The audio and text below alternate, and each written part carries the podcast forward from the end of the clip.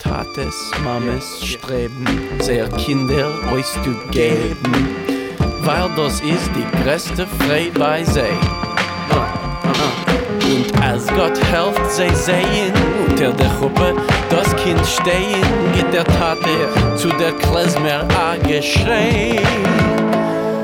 Nu lo mir alle tanzen, it's der Duet.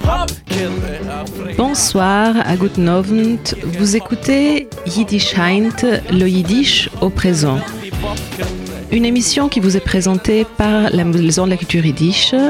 Ce soir au microphone Sharon Barkourva, à la technique David Elbaz. Et j'ai le grand plaisir de re-accueillir, d'accueillir de nouveau Valentina Fetchenko. Bonsoir Valentina. Bonsoir. Euh, même si euh, nous avons déjà vous, vous, nous vous avons déjà présenté à nos auditeurs, euh, je vais quand même euh, le refaire euh, pour ceux qui n'avaient pas le plaisir d'écouter votre mission sur Isaac Bashevis-Singer.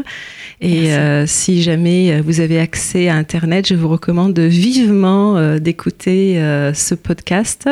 C'était vraiment une émission très très intéressante. Et donc, euh, vous êtes euh, une chercheuse euh, dans plusieurs disciplines en parallèle. Vous êtes bien sûr yiddishiste, spécialiste à la fois de, euh, de la linguistique, de la langue et également de la littérature. Et on verra euh, aujourd'hui que vous ne vous bornez pas à ces deux domaines. Et euh, à part cela, vous êtes également euh, spécialiste de grec. Euh, vous avez en fait deux carrières de recherche parallèles. Et euh, vous, êtes une femme avec beaucoup, beaucoup d'activités, de, domaines d'activité. Euh, donc, euh, vous êtes également chan chanteuse. Et, euh, en tant que musicienne, justement, euh, vous avez euh, développé une grande connaissance de la, de la musique juive, euh, de la musique ashkénaze, avec ses différentes traditions. Vous avez également euh, travaillé en tant qu'ethnographe euh, à, la, collection de différentes euh, et à la, recherche de différents documents dans ce domaine. Et euh, en plus, il est peut-être il n'est pas inutile de, mentionner que vous êtes d'origine russe.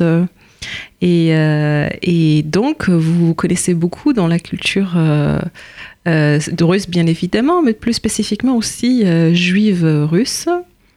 Et euh, nous allons euh, profiter de tout cela, de toutes vos connaissances euh, ce soir, car vous allez nous parler des, en tout cas, de, de certains chansons juives soviétiques. C'est un domaine dont on ne parle pas beaucoup, Déjà, je pense qu'il n'est pas connu à tout le monde à tel point la culture yiddish était euh, développée euh, dans l'Union soviétique. Et euh, c'est vraiment un domaine énorme, non seulement en ce qui concerne la musique, mais dans tous les domaines. la musique, c'est un petit peu le folklore également. Donc. Oui, tout à fait. Mais si on parle de, de domaines différents, euh, il faut quand même évidemment mentionner la littérature soviétique, la tradition linguistique soviétique, qui a quand même pas mal codifié la langue. Et euh, bah, une nouvelle orthographe a été créée pendant pendant les années 20 et les années 30. Et euh, il y avait des grands linguistes, chercheurs, lexicographes, euh, spécialistes de la grammaire qui ont quand même beaucoup investi dans la recherche de la langue yiddish, -hmm. linguistiquement.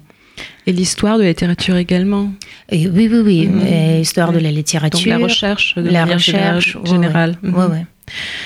Et euh, pour ceux qui euh, ne savent pas, donc euh, ceux qui, qui, débarquent un petit peu comme moi, est-ce que vous pourrez nous donner une euh, un petit peu une introduction générale, c'est-à-dire euh, quand on dit euh, soviétique, de, quoi on parle exactement, quelle, quelle, date, quel, quel lieu, et est-ce que ça, enfin, tout ce qui était soviétique, est-ce que c'est tout est tout est pareil Est-ce qu'on peut généraliser Ça, c'est une très très bonne et une très, euh, je dirais, une question très compliquée. Bien sûr.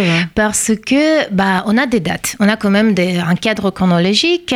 Euh, la révolution euh, d'octobre, la fameuse révolution communiste en Russie en, en 1917, qui est comme on la considère quand même comme un début de la de la de l'État soviétique déjà et de cette création un peu bizarre, euh, création d'État, d'État soviétique. Euh, il s'agit d'une région très variée parce qu'il s'agit quand même euh, et des cultures justement très variées parce qu'il s'agit d'un côté des, euh, des, des, pays comme aujourd'hui Ukraine, euh, Bélarus. Euh, de l'autre côté, par exemple, Kazakhstan, Tadjikistan, ce qu'on appelle tout, tout l'estan, euh, qui est quand même... il s'agit d'un grand, grand territoire et avec des cultures très variées, avec des cultures... c'est un territoire multinational et en fait, à l'époque, euh, au tout début de l'Union soviétique, euh, la politique euh, nationale était très justement basée sur le principe de tolérance, de, cette ouverture multiculturelle, multinationale. Après, aux années 30, ça a été déjà un peu changé la culture russe est devenue quand même une culture dominante parce que déjà le territoire était le, plus grand et l'influence de la culture était peut-être peut-être c'était une culture la, plus influencée, euh, on peut dire comme ça. Euh, et euh, oui, la fin de l'Union soviétique, c'est en 1989 quand on a, on a eu toute cette période d'abord perestroïka et après déjà. Et la culture yiddish a connu dans ce territoire des périodes très très très variées. C'est-à-dire qu'à la fois, euh, on va dire aussi le mouvement de, de, de, population, parce qu'au départ, il n'y avait pas euh, peut-être des juifs partout. Euh, les juifs ont changé de lieu d'habitation. Et puis en plus, leur sort, qui était donc dépendant de, de, la politique envers les minorités, changeait énormément pendant cette, toute cette période soviétique. Tout à fait. Euh, si on parle de, des mouvements, disons, euh, géographiques, euh, du mouvement géographique en général, de déménagement des Juifs en général sur, le territoire de l'Union soviétique, on a une sorte de centralisation et de création des centres culturels yiddish, surtout à Moscou, parce qu'il y, y avait quand même beaucoup d'institutions qui ont été, institutions culturelles et éducatives qui ont été créées à Moscou. Ah, il s'agit du théâtre euh, yiddish très connu avec par exemple Michoels euh, comme peut-être le plus grand acteur euh, de ce théâtre. Il s'agit de création des institutions, de, des universités en fait où on pouvait juste, il y avait une, je, vais l'appeler université, c'était surtout un, un institut peut-être des écrivains juifs euh, qui a été fondé à Moscou, qui a fonctionné en fait jusqu'à cet art.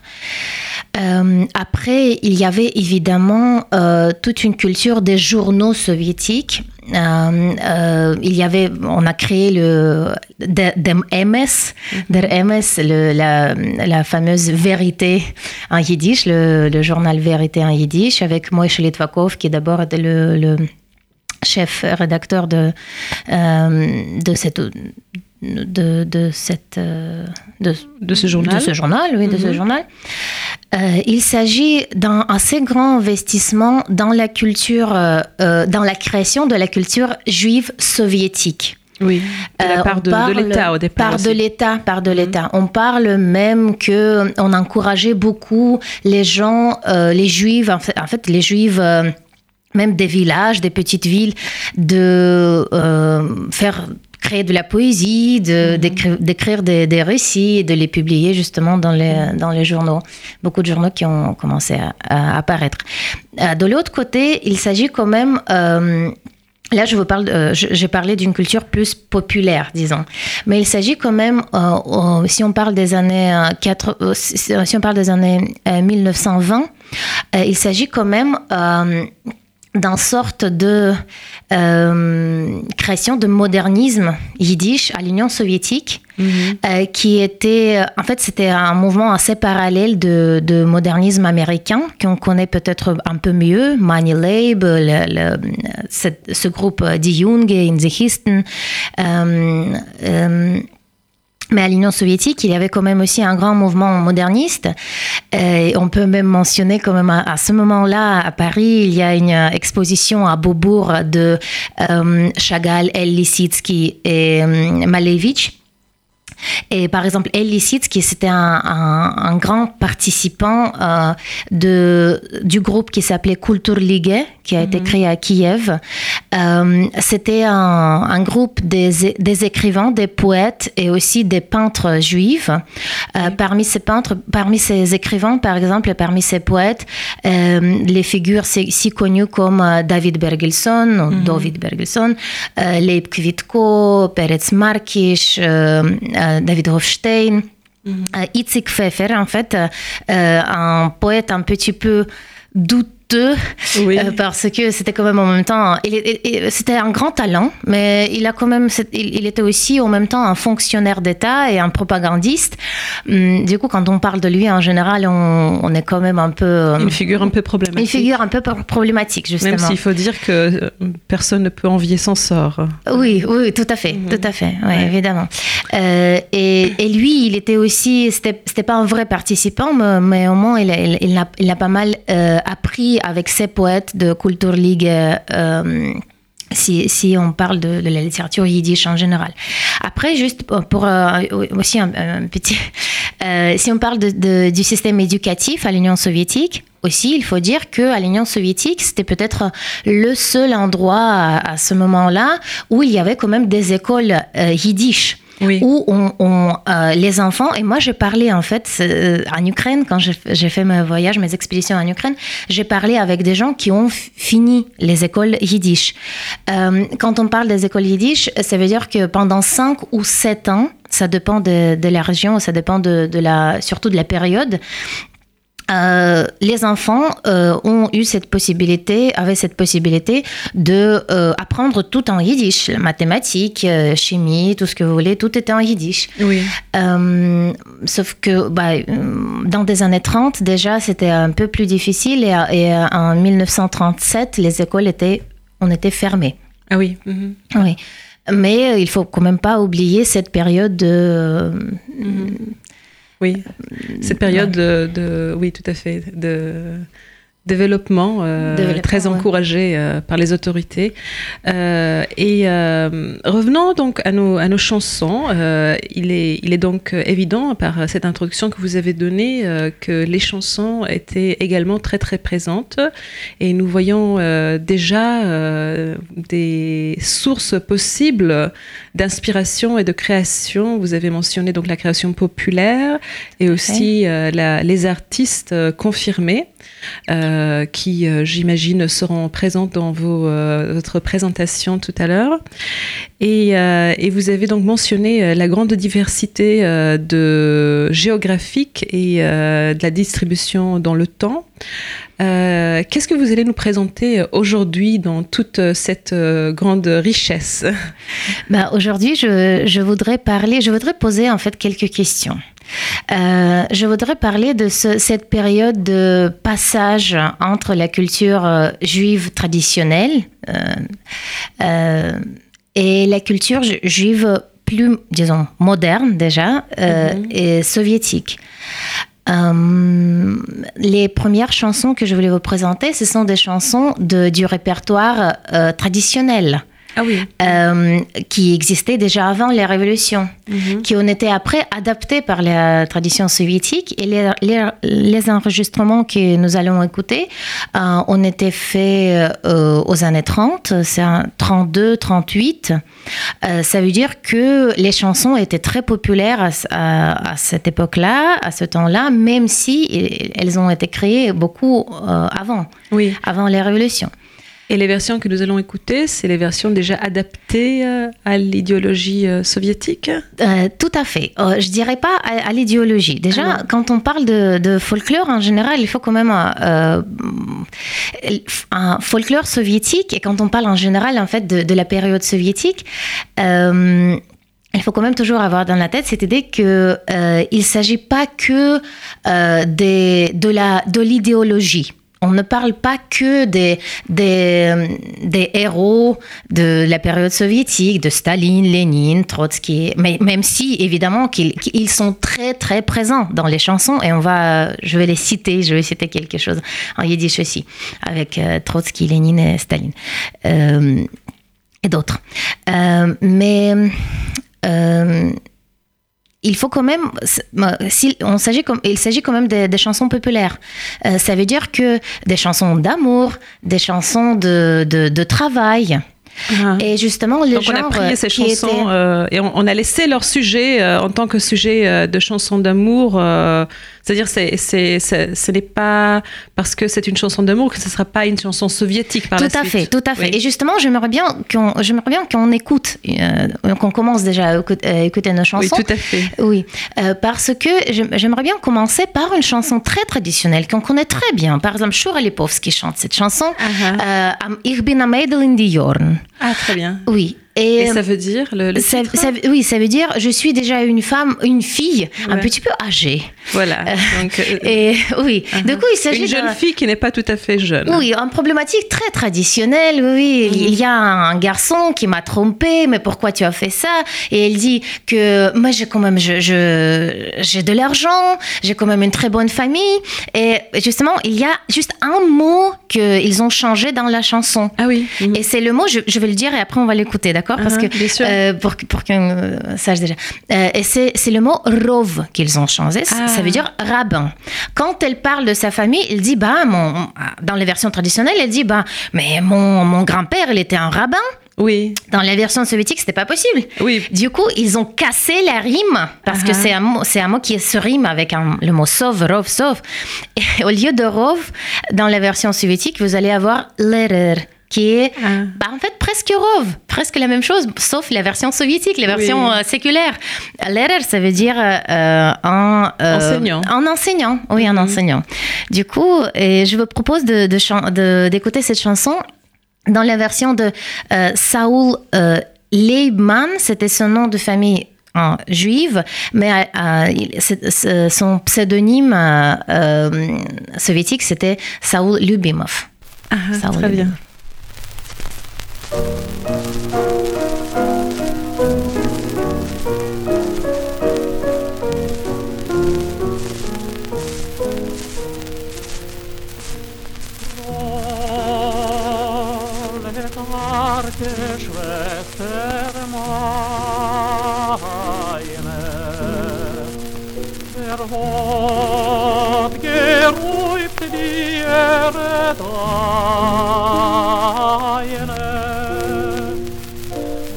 tot in ut getrieben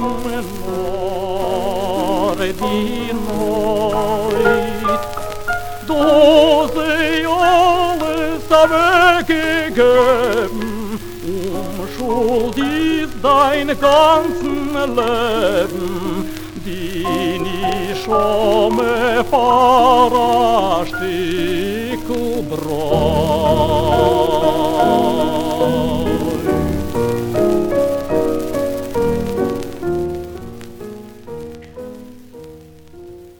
Vous avez une petite euh, confession à nous faire, euh, Valia Oui, malheureusement, j'avoue que je me suis trompée avec l'enregistrement parce que euh, Bon, c'est pas grave. D'abord, je voulais vous faire vraiment écouter Maidel in the dans la version de Saul, euh, Lubimov.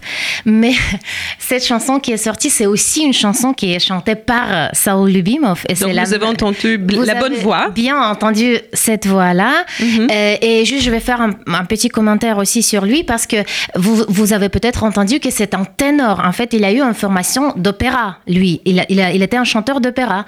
Sauf que vous avez peut-être entendu aussi quand il chante des chansons yiddish, il, il a quand même un, ce style euh, de chant, ce style de d'ornementation, comme on l'appelle, on l'appelle un, un chant, euh, très juive. Ah. Parce que il, est né évidemment avant les révolutions, il a grandi avec cette musique et on l'entend très bien, très clairement en fait que c'est un euh, un chanteur juif, mais avec euh, une formation classique, qui était très souvent le cas.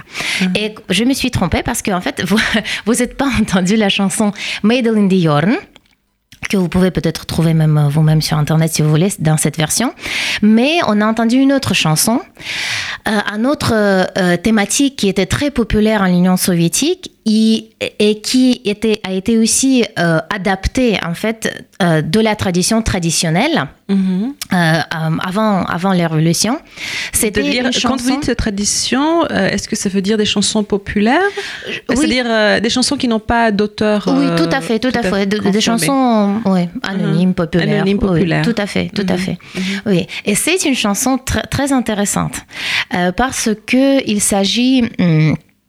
D'une femme. En fait, ça, euh, ressemble à, une sorte de romance euh, de la ville d'une femme qui, qui vit dans une ville et, et qui euh, est devenue une prostituée en fait. Uh-huh.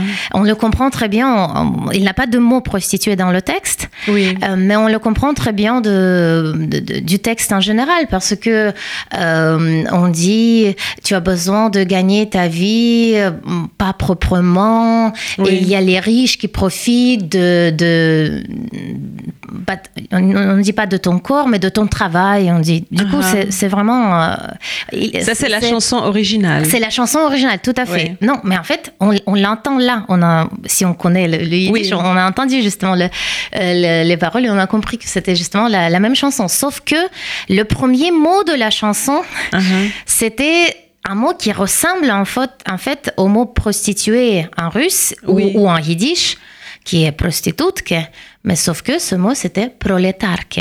Ah. Une prolétarienne. Oui. Euh, et je soupçonne, je ne, je ne sais pas, en vrai dire, mhm. parce que euh, il, cette chanson, elle n'est pas, elle, elle n'a pas été publiée dans des recueils des chansons, des collections. Elle n'est, elle est vraiment pas connue cette chanson. Ah, ah donc vous n'avez pas entendu l'autre version? Non, je n'ai pas entendu l'autre version, mhm. mais euh, mais il s'agit d'une fille de la rue. Ça, c'est complètement du texte, c'est clair. Oui. Sauf que le premier mot a ah. été soit il, il, a été changé, changé, soit il a été déjà comme ça. Oui. Et on a chanté juste, oui, d'une femme, euh, pauvre femme prolétarienne, oui. Oui. Mais euh, avec une profession. Euh, une profession qui ne, ne, veut pas être nommée. Oui, tout à fait. Uh-huh. Mais ce que je veux dire, que même à l'Union soviétique, c'était quand même et je ne sais pas s'il est risqué de chanter un texte comme ça, euh, mhm. d'une prolétarienne fille de la rue, mais, euh, mais euh, apparemment pas. Oui. Peut-être parce que il n'y avait pas de de vraie censure yiddish, mais en fait, il y mhm. avait quand même. Oui. Mais, euh, mais cette chanson, elle est, elle est restée comme ça sur les. On peut l'écouter ouais, C'est quand même euh, osé. C'est quand même osé, oui. Voilà. Mais c'est un genre des chansons de, de, travail qui est rentré de, euh, dans le répertoire soviétique aussi, et, et qui, ça c'est sûr que cette chanson, elle date du 19e siècle. On le comprend très bien en analysant le texte, les traits linguistiques de, de, la, ah. de yiddish. Mhm. Et au niveau de la musique, est-ce qu'il y a euh. des particularités qui peuvent indiquer qu'il s'agit d'une chanson plus ancienne? Euh, Je dirais peut-être pas, peut-être mhm. pas. Euh, c'est en sorte de romance qui, qui ont continué à exister à l'Union soviétique, mais c'est vrai que c'est quand même un romance de, je dirais, plus du fin du 19e, début du 20e siècle. Mhm. Et, après, cet enregistrement également, c'est date des années 30 Des années 30, oui, oui. oui. Mhm. Ça, c'est ça particulier, c'est 38. Ah, 38. Oui. Euh, un autre genre des chansons, un autre pas, un autre thématique des chansons qui, euh, qui ont été très bien adaptées euh, dans la culture soviétique, c'était évidemment les chansons anti-religieuses. Ah anti-religieuse, euh, anti-chassidique. Et là, je vous propose d'écouter une chanson. Euh, Donc des, des chansons masquiliques, euh, du des, coup des chansons, oui, apparemment, c'était des chansons masquiliques. Mhm. oui, oui. De la Scala. De la Scala, oui, oui, mhm. euh, qui ont été adaptées. Il s'agit aussi des chansons assez, assez vieilles, en mhm. fait, assez, assez anciennes. Euh, et je vous propose d'écouter euh, un couplet euh, d'une chanson qui s'appelle Reishek von, von Reben, une envie de, de, du rabbin, de Rebbe même, de Rebbe chassidique, du coup d'un rabbin chassidique. chassidique. Il mhm. s'agit de... Bah, Rebbe, il veut quelque chose et, les, et, évidemment, il y a un miracle qui se, se présente et, et, il, a, il a obtient, tout de suite. Et les chassidim, ils sont très joyeux. D'abord, il voulait du vin, après, il voulait... Euh, euh, encore quelque chose. À la fin, il voulait une femme et il ah. voulait des enfants. Ah oui. Euh, et le, dernier couplet, justement, euh, The Reb Kindled, le, le, rabbin accouche et les chassidim, ils, accouchent aussi. Et, ah. et, ils sentent un goût de la vie tellement bon, tellement fort que aucun masquille euh, n'aurait jamais senti ce, ce, goût de la vie comme ça. Ah oui Ouais.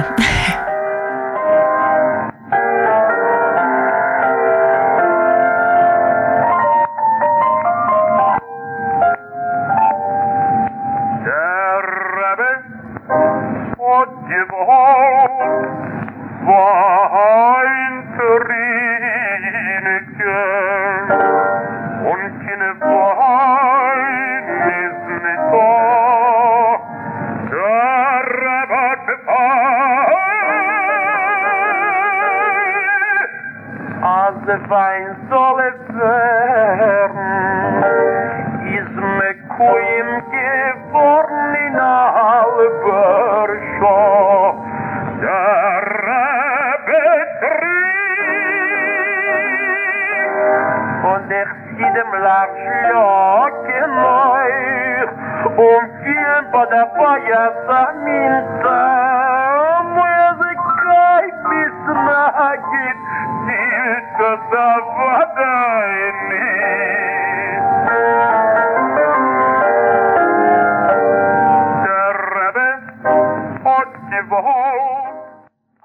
Ça, c'était euh, donc euh, la chanson euh, anti-racidique. Euh, et c'est très intéressant de la comparer à une chanson peut-être que tout le monde connaît, As der Rebbe, parce que vous dites que là aussi, As der Rebbe, c'est la chanson où le Rebbe fait toutes sortes de choses et les chassidim suivent aussitôt. Et donc, c'est un motif qui se répète dans, dans cette chanson-là. Oui, tout à fait, tout à fait. Mais on a beaucoup de répétitions comme ça dans, dans le folklore en général. Oui, tout à fait. Oui, je voulais juste faire un commentaire euh, pour le chanteur. Euh, le chanteur, il s'appelle Michael Eppelbaum. Euh, et il était beaucoup plus théâtral. Il a eu aussi une formation d'opéra, évidemment. Et j'espère que vous avez entendu que son style est très yiddish. Quand il chante, il fait vraiment des. comment il possède sa voix, ce qu'il mhm. fait avec sa voix, c'est très oui, c'est très, juif. il, joue le, texte un petit peu. Il joue le texte, tout à fait, mhm. mais musicalement aussi, il fait des, il fait des il fait tout ce qu'il faut dans, la, dans le chant uh yiddish. Et dans, la, dans la musique euh, juive en général, klezmer. Uh c'est quoi oui. c'est un changement de, de notes. Quelque chose comme ça. Ok. Donc, euh, c'est une sorte d'ornementation, comme vous dites, qui, euh, qui est spécifiquement... Euh, Pour la musique klezmer en général, on le fait aussi sur le violon, on le fait sur la clarinette uh-huh. et avec la voix. Et, avec la voix également. Oui, également. Ouais. Uh-huh.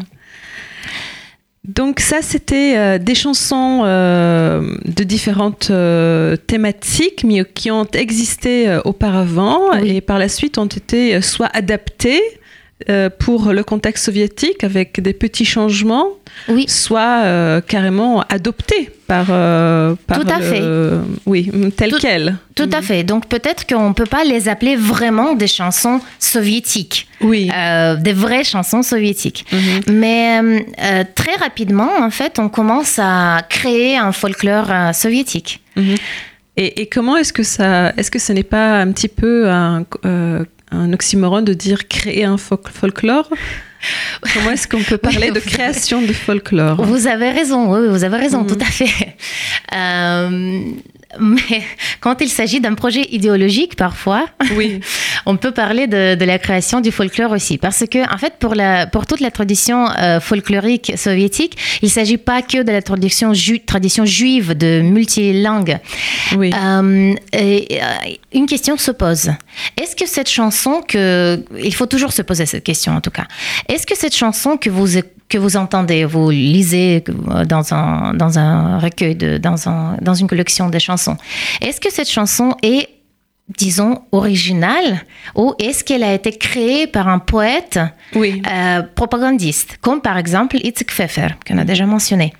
Qui a créé des, des, des, des, poèmes, chansons. Qui a créé des poèmes, en imitant le style. Euh, oui, et j'espère qu'on va, va, pouvoir même euh, écouter quelques chansons de Pfeffer. Mhm. euh, quelques chansons sont rentrées dans le folklore aussi. On était vraiment euh, chantés. Parfois, pour savoir si la chanson est, soit, disons, originale, euh, il faut aller chercher dans, dans, des archives des folkloristes, des ethnomusicologues euh, soviétiques. Mm La tradition, il faut dire aussi que la tradition euh, des musicologues à l'Union soviétique était aussi très développée. Mhm. Et on a quand même des noms très connus des ethnographes et des, des musicologues, Moïse Beregovsky, Zinovik Kisilgov. Hum, hum, de Saint-Pétersbourg, Sofia Magit, euh, Moshe Belegovski et Zenovic c'est de Kiev.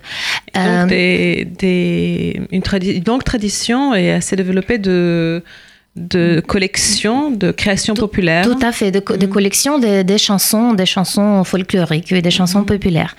Et qui date de l'époque euh, pré-soviétique en fait, cette tradition. Tout à fait, tout à mm. fait, qui a été continuée vraiment très bien dans les années 20, dans des années 20 et des années 30. Euh, et du coup, si vous retrouvez euh, cette chanson dans les listes ou dans, même dans les archives, plus dans, dans les, dans les enregistrements de Beregovsky, peut-être c'est une bonne signe, c'est un bon signe. Ça veut dire que cette chanson a été vraiment même si pas créée par le peuple juif, mais au moins circulée dans les. Euh, Donc elle est devenue populaire par Elle est devenue populaire, tout à fait, tout à fait. Comme les chansons de Gebirtik et de Warszawski. Euh, oui, oui, oui. Même si c'est une chanson un peu euh, bizarre, ce qu'on va écouter maintenant, on va écouter une chanson un peu bizarre parce qu'en fait c'est un déjà genre traditionnel de Viklid, d'une berceuse, mm-hmm. où c'est une femme qui chante et ce qu'elle qui va chanter c'est Deborah Pantofilnichetskaya, qui était, elle était dans des années 30, un des meilleurs sopranes de l'Union soviétique. Mhm. Euh, du coup, elle a une grande voix.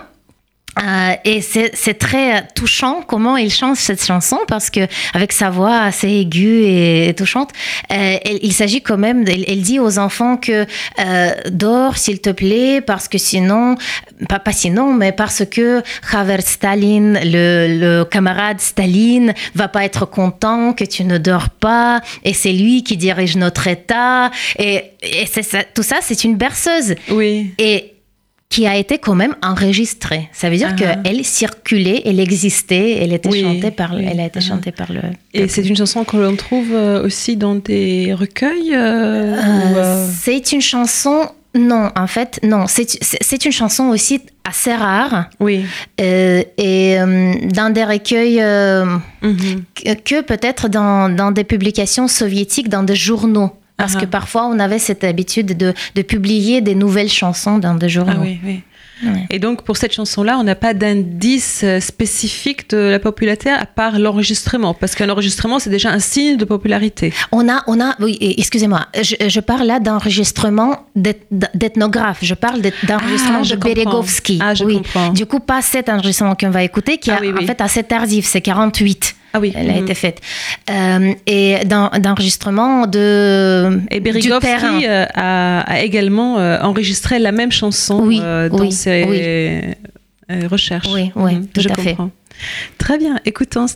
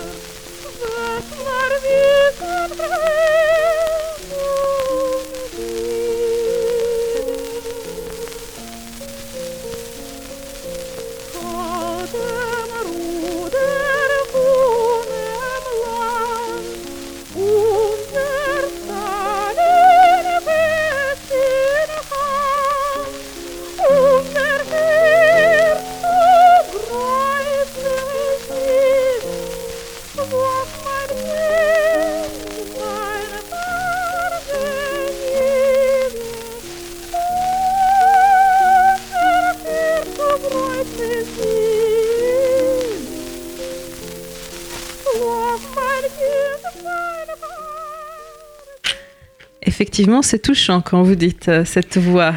Et c'est impressionnant d'entendre euh, Staline. Euh, oui, tout à fait. Oui, oui. Et on, s'excuse un peu auprès des, auditeurs de, de, la qualité des enregistrements. Il est évident qu'il est, il est impossible d'obtenir des enregistrements de qualité comme, on a, comme on a aujourd'hui. Oui, parce qu'il s'agit de vinyle. En fait, tout ce que je montre, c'est des, des, enregistrements originaux de, en mhm. vinyle. Oui, voilà. Euh, et donc euh, Staline euh, devenu chanson populaire. Enfin, il, on, sait tous à tel point Staline était était populaire, non seulement en Union soviétique, mais mais partout où il y avait des communistes. en Palestine également, c'était c'était un personnage hautement populaire. et, et de qui parlait-on encore, euh, à, part, euh, à part Staline euh bah, Il faut dire quand même qu'on parlait beaucoup de Staline. Oui. Et on va encore écouter une chanson, mais un, peu, un petit peu plus tard. Ah. il s'agit encore du Staline. mais je vais, je, vais, je vais expliquer, oui. mais de qui on parlait encore? On parlait de Lénine, évidemment. Et ça, en fait, il faut dire que assez, assez ça veut dire dans des années 20 déjà, mhm. on a des petites brochures comme ça avec des chansons sur Lénine qui apparaissent. Ah dans des années 20 déjà. Mhm. Et ce sont des chansons, pas du tout de la. Il s'agit pas de la propagande. Il s'agit des. des euh, en fait, il y avait beaucoup de. Hum, en russe, ce genre euh, s'appelle chistushki. Ça veut dire des petits couplets sur des, euh, des petits couplets amusants. Uh-huh. Je, vais, je vais vous citer euh, maintenant quelque chose. Euh, il, juste pour finir avec des, des, euh, des, personnages, des héros, des chansons. Mm-hmm. il pouvait être. donc, il s'agit de Staline, de Lénine, de Molotov, de mm-hmm. Trotsky, Kaganovich. En fait, presque tout le monde, presque tous les toutes les grandes figures de la politique soviétique mhm. euh, on était euh, transformées, oui, en personnages, en personnage. Par exemple, une, un petit couplet sur Molotov, mhm. qui était un des ministres, c'est même pas mais il est assez connu quand même. Mm-hmm. Je vais le citer en, en yiddish aussi. Arunter mit Galler, arunter mit Rov, ich kleiben Deputaten dem Haver Molotov. Ça veut dire dehors le, le prêtre, dehors le rabbin. Moi, je, je choisis comme mon député le camarade Molotov. Mm-hmm. C'est intéressant cette rime entre Rov et Molotov. Tout à fait, tout à fait. Oui, moi, je aussi. J'ai beaucoup apprécié. Oui, oui. tout à fait. Après, euh, euh, évidemment que la tradition réagit aux, euh, aux événements politiques. Mhm. Et ça veut dire que, par exemple, euh, pendant la réunion de la partie communiste à l'Union soviétique, évidemment, en 1935, Staline a dit une phrase qui est devenue très connue. La vie est devenue meilleure, la vie est devenue plus joyeuse. Mhm. Et voilà un couplet en yiddish. Das Leben ist geworden freilich, das Leben ist geworden besser. Uns ist Leben sehr gut, essen wir mit Messer. Ça veut dire ah. que la vie est devenue plus joyeuse, la vie est devenue meilleure. Euh, notre vie est très belle parce que on mange avec euh, un couteau et avec euh, une fourchette. Voilà, découvert. Oui, c'est quand même. Ça veut dire que en fait, euh, cette figure de Staline est liée évidemment à une modernisation. Oui. et ou peut-être une bourgeoisisation un petit peu. pour être absurde. oui, pour être absurde justement. Oui, c'est ça. Mais c'est quand même un petit peu absurde. Mais on peut dire là, il y a une chanson qui dit moi, je suis, euh, je suis allée à Moscou et je suis fait un petit voyage en métro. Uh-huh. Et merci euh, Staline parce que pour, pour tout ça. Voilà, de nous avoir offert le magnifique métro de le Moscou. Le magnifique métro de Moscou, oui, tout à fait. Uh-huh. Tout à fait. Euh, mais du coup, il faut dire quand même que Staline, il était quand même le personnage le plus populaire dans des, dans des chansons. Mm-hmm. Par exemple, et dans le, folklore, dans le folklore soviétique en général, on est étaient très populaires les euh, récréations des chansons. Ça veut dire qu'on avait déjà une chanson avec un texte connu, mhm. euh, mais on écrivait d'autres paroles. Écrivait, ah bon, composait, peut-être pas même écrivait. Mhm. Et bon, la chanson Tumba la a, a été mhm. vraiment beaucoup, beaucoup transformée. Et il y a une chanson de Tumbalalaika euh, qui euh, est dédiée à Staline, ah oui. justement. Euh, mais là, c'est un histoire un petit peu compliquée parce que on connaît que il y a euh, une chanson, une chanson, bon, un, poème de Itzik Pfeffer. Euh, ça s'appelle Alit wegen Führer, une chanson de, de notre maître, leader, oui, leader. Mhm. Et il s'agit évidemment de Staline. Il y a déjà, je vais juste un peu citer en yiddish, il y a déjà des paroles comme ça. Er ist tiefer von die Yamen, er ist höher von die Berg. Euh, mhm. Il est plus profond que les mers, il est plus haut que les, que les montagnes. Ah oui. Il s'agit de Staline. Et de l'autre côté, ça c'est ça c'est une chanson, c'est un poème de Pfeffer. Et de l'autre côté, il y a une version populaire de Tumbalalaika où on dit Was ist heller von der Sonne, was ist tiefer von dem Jam. Haver Stalin ist der Mensch, soll sein Nomen sein gebencht. Ça veut mhm. dire qui est plus profond que les mers, qui est plus, plus euh, brillant qui brille plus que plus fort que le soleil, mhm. euh, c'est le camarade Staline.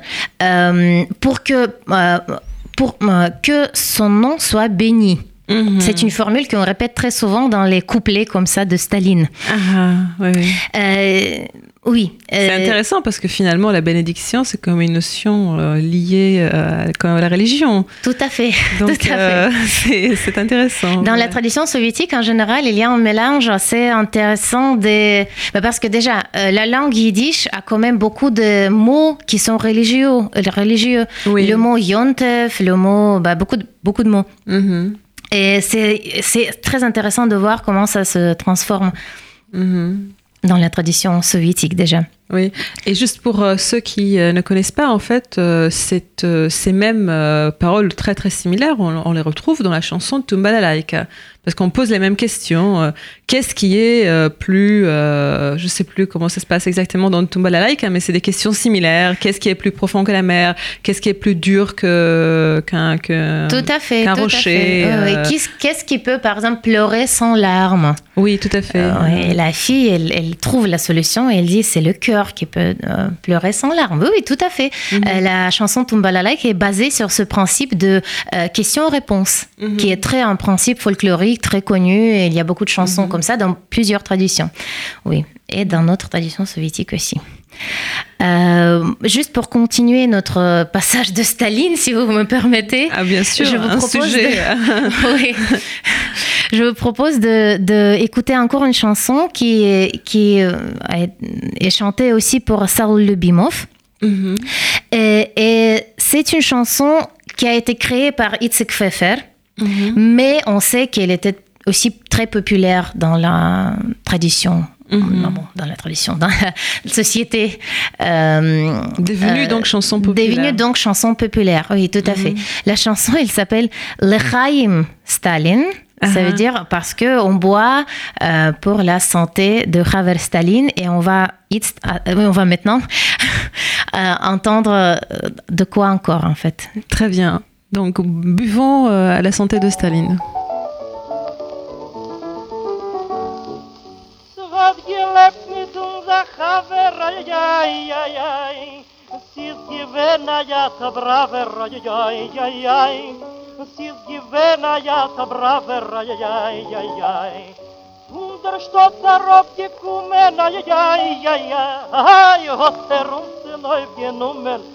ай ay ay hot er uns neu genommen ay ay ay ay hot die gucken ab die stern ay ay ay ay a kolchosel bei uns wern ay ay ay ay a kolchosel на uns wern ay ay тринкин ay Langer trinken alle Chaim, ay. Far dem leben, far dem naim, ay ay ay ay Far dem leben, far dem naim, ay ay ay ay Far die Felder, far die Saate, ay ay ay ay Far der naier hoiger gaat ay ay ay ay Far der naier hoiger gaat ay ay ay ay Lo mir trinken alle gaie ay ay ay ay für die Kinder, für die Dreie, ai, ai, ai, ai. Für die Kinder, für die Dreie, ai, ai, ai, ai. Für die Kinder, für die Skene, ai, ai, ai, ai. Und vor allem in einem, ai, ai, ai, ai. Und vor allem in einem, ai, ai, ai, ai. Ardra caper revoluție, ai, ai, ai, ai, un farsal în Constituție, ai, ai, ai, ai, un farsal în Constituție, ai, ai, ai, ai. Loser erster Gott sich fallen, ai, ai, ai, ai, vor dem lieben Haber Stalin, ai, ai, ai, ai, vor dem lieben Haber Stalin, ai, ai.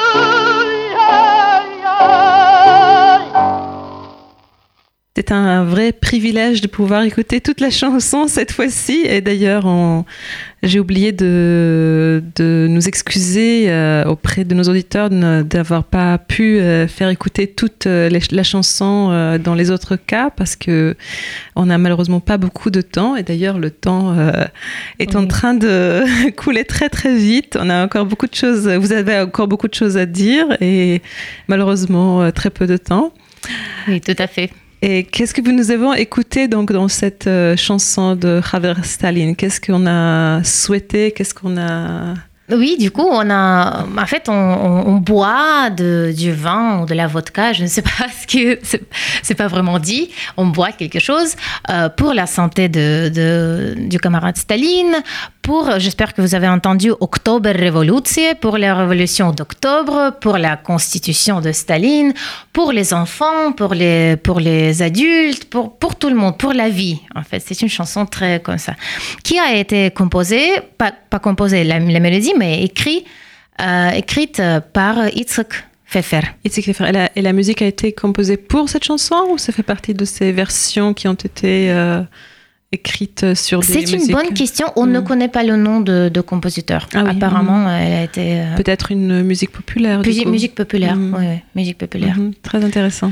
Bon, euh, il faut que je dise quand même une petite chose parce qu'on parle toujours de Pfeffer, de Lubimov, euh, et on est, on a l'air un peu joyeux et tout ça, mais on parle quand même de Staline. Et il faut, il faut dire que Itzhak Pfeffer, il a été exécuté, il a été torturé, torturé, oui, en prison, oui. Euh, pendant l'affaire de euh, comité antifasciste juif parce qu'il était secrétaire de la comité antifasciste juive. Euh, et, le 12 août 1952, mhm. il a été euh, assassiné avec euh, d'autres poètes euh, yiddish comme Leib Kvitko. Mhm. J'espère qu'on va avoir un peu de temps. Justement, la, la, suivante chanson, ça va être une chanson de, écrite par Kvitko, mhm. une très jolie chanson. David Hofstein, David Bergelson etc., etc. Oui, tout à fait. Saul Lubimov, il a été aussi emprisonné, et Mikhail Epelbaum aussi, il a été aussi emprisonné pendant les années 40, euh, euh, à la fin des années 40. Et les deux sont sortis de, mhm. de Goulag euh, après la mort de Staline et ils ont continué leur, leur carrière de chanteur. Ah, très impressionnant. Ah oui. Mhm. Oui, tout à fait. cette cette période de comment dire de, de liberté relative de la culture yiddish a quand même n'a quand même pas duré si longtemps que ça et ça a quand même bien mal, mal fini. Euh, donc vous nous avez parlé de, des différents personnages euh, qui sont mentionnés dans les chansons. Nous avons parlé des sujets de deux anciennes chansons qui ont été euh, repris. Tout à fait. et les chansons soviétiques, plus spécifiquement, de quel sujet parlent-elles? De quoi s'agit-il ouais, Il y a déjà des chansons euh, sur le nouveau projet de Birobidjan. Ah oui. De autonomie juive, euh, là-bas très très très loin, à l'est, à Birobidjan. Euh, il y a pas mal de chansons ont été écrites aussi de Pfeffer, Titzik Pfeffer, mais il y a aussi des chansons. Par rapport au, Birobidjan. Au Birobidjan, oui, tout à fait. Il y a Birobidjaner Marche, il y a des chansons. En fait, il y a même une berceuse pour les enfants de, pour les enfants en général, mais euh, par exemple, il y a une phrase dans cette chanson, dans cette berceuse, euh, dors, dors, mon petit. Euh, les enfants en Sibérie sont très heureux, mhm. comme toi. Et, euh, juste peut-être en vraiment en deux mots, euh, qu'est-ce que c'est que le Birobidjan Parce que peut-être qu'il y a quand même ah des auditeurs qui ne savent pas. C'est un projet stalinien, euh, création d'une région autonome, ça s'appelle région autonome juive. dont la langue devait être le yiddish. Dont le langue devait être le yiddish. Et en fait, mhm. c'est très intéressant. Dans les archives de Birobidjan, jusqu'à ce moment-là, on peut trouver des documents en yiddish, administratifs. Euh, toute l'administration fonctionnait en yiddish. Mhm. Euh, il y avait, c'est assez amusant parce qu'il y avait par exemple pas mal de conflits. Les gens, ils venaient des régions différentes avec la terminologie différente euh, quand il s'agit, je ne sais pas, même des trucs habituels, administratifs. Et il y avait même des conflits par rapport à ça. Oui. Euh, Les conflits entre différents dialectes linguistiques. oui, tout à fait, tout à fait. n'ont pas cessé après tout à fait, la création de Birobidjan. Oui, oui, oui, oui. oui, et après, on parlait beaucoup dans les chansons de Kolkhoz, évidemment, mhm. euh, et de l'Armée rouge. Ah oui. Mhm. Mhm. Euh, et je pense que peut-être qu'on va quand même écouter une petite, petite chanson de Leib Kvitko. Oui. C'était lui. Euh, ça s'appelle Une lettre à, au camarade Varashilov. Oui. qui était un grand général de, de l'armée soviétique, de, de l'armée rouge. Et, mais aussi, il était aussi un sexe symbole de l'Union soviétique. Ah, c'est vrai. ah oui, ah oui, oui. Uh-huh. Il y avait même découplé aussi un yiddish sur lui. Moi, je ah. veux que toi, mon, amour, que tu, tu, sois, que tu danses que, comme euh, ah. oui. Donc un danseur en plus. oui, oui, apparemment, oui, oui. Si, si, le peuple ne ment pas, mais le peuple ne ment jamais. Euh, et, euh, et, du coup, je vous propose d'écouter encore une fois Saul Lubimov, euh, cette petite chanson de Leip Kvitko. Khaver Varashilov. En fait, c'est un frère qui écrit euh, à Khaver Varashilov euh, une lettre parce que son frère est allé à, l'armée rouge et il dit que mon frère, il est le plus brave, donne-lui la, la, mission la plus compliquée. Mhm. Écoutons donc euh, Kvitko.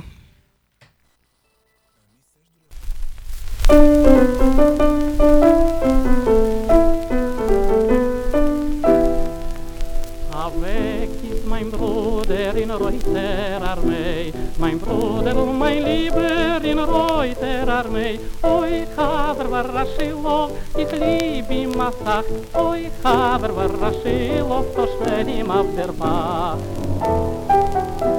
a schogler mein bruder premier in warstadt a ja dis mein bruder schoi nei molajat oi haver war rasilo i khlibi mazoi oi haver war rasilo do slan din patroi ot her mein farshi un schatten dem schwert. Très intéressant très très joli. Euh, vous avez tellement de choses encore à nous dire et très peu de temps, donc on va bien évidemment devoir euh, raccourcir un petit peu. Euh, de quoi avez-vous envie de, nous parler maintenant? Oui, juste pour finir avec les thèmes différents, les thèmes très particuliers de, des chansons soviétiques, évidemment qu'il y avait aussi beaucoup de chansons sur les kolkhoz. Mhm. On les appelait en yiddish, c'est-à-dire il y avait un mot euh, qui la propagande voulait vraiment traduire dans la langue kolvirt, mhm. euh, qui n'est pas vraiment, ça n'a pas vraiment marché. En yiddish, on, oui, en yiddish, on utilisait quand même le mot kolchoz. Mhm. Et euh, dans les chansons de kolchoz, en général, on a aussi un sujet très important de la culture yiddish soviétique, des cochons. Parce que euh, c'était même en démarche aussi un peu propagandiste, idéologique, d'introduire des cochons dans les chansons de... Mhm. Euh, Donc pour faire pour, pour, faire croire qu'on a on a oublié la, la religion, il n'y a pas de religion, on est séculaire, on n'a pas de. Maintenant les Juifs mangent les cochons sans. Ah oui, oui, oui, sans aucun problème. Oui, oui. Donc comme si ne rien n'était en fait. Comme si ne rien n'était, oui, tout à fait. Uh-huh. Et là il y a des chansons, on dit par exemple dans notre kolkhoz, Chazerim vileim spazir navdigassen. Les uh-huh. cochons comme des lions se promènent dans les rues. Uh-huh. Et on est très fiers, on dit Afiontef machen mir griven, mache griven von mein eigenem kaban. Pour la fête, le mot yontef, très en fait religieux. Oui. Mais bon, quand même, pour la fête, je prépare des hum, comme ça des, des, morceaux de graisse oui, euh, pour frites. Euh, mhm. oui, frites oui, euh, de mon propre cochon. Oui. En général, ces morceaux de graisse, en fait, on les faisait de doigts. Oui, dans la tradition yiddish, oui, mais dans la tradition soviétique, déjà, c'est de cochon. Oui. Euh, et Ou en tout cas, c'est ce qu'on voulait euh, présenter dans les chansons. Ce qu'on voulait présenter, oui, tout à fait. Oui, tout à fait. Tout à fait. Et euh, je voudrais finir avec mhm. euh, une chanson très connue, mhm. enfin, qui s'appelle Jankoi. Oui. Mais par contre, cette version, elle est peut-être un peu moins connue. Mhm. Euh, elle est chantée par une chanteuse soviétique aussi très connue, avec en fait une éducation musicale euh, avant les révolutions uh-huh. aussi. Elle s'appelle Sarah Fibir. Mm-hmm. Euh, évidemment qu'elle parle couramment yiddish. Elle peut changer, elle peut se permettre de changer un peu euh, les paroles ou de chanter une version peut-être un peu moins connue. oui, mais du coup, une chanson de euh, John Coy. Oui, et c'est avec euh, cette chanson qu'on va euh, nous séparer pour, pour ce soir. merci beaucoup Valentina Fetchenko d'être venue et de nous avoir présenté ce sujet passionnant des chansons yiddish soviétiques. Et j'espère vivement qu'on aura le plaisir de vous écouter dans d'autres occasions encore. Euh, bonsoir, à guten Abend und bis dem kommenden Mal. Merci beaucoup. Merci.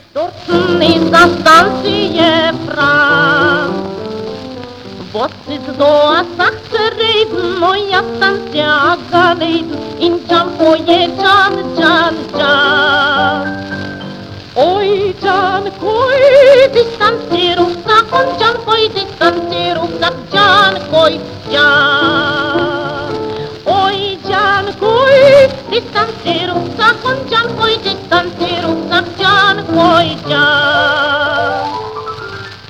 Dort am Felder wird geboren, Wein, Treufe und Weiz und Korn, und von alles gut dort dran.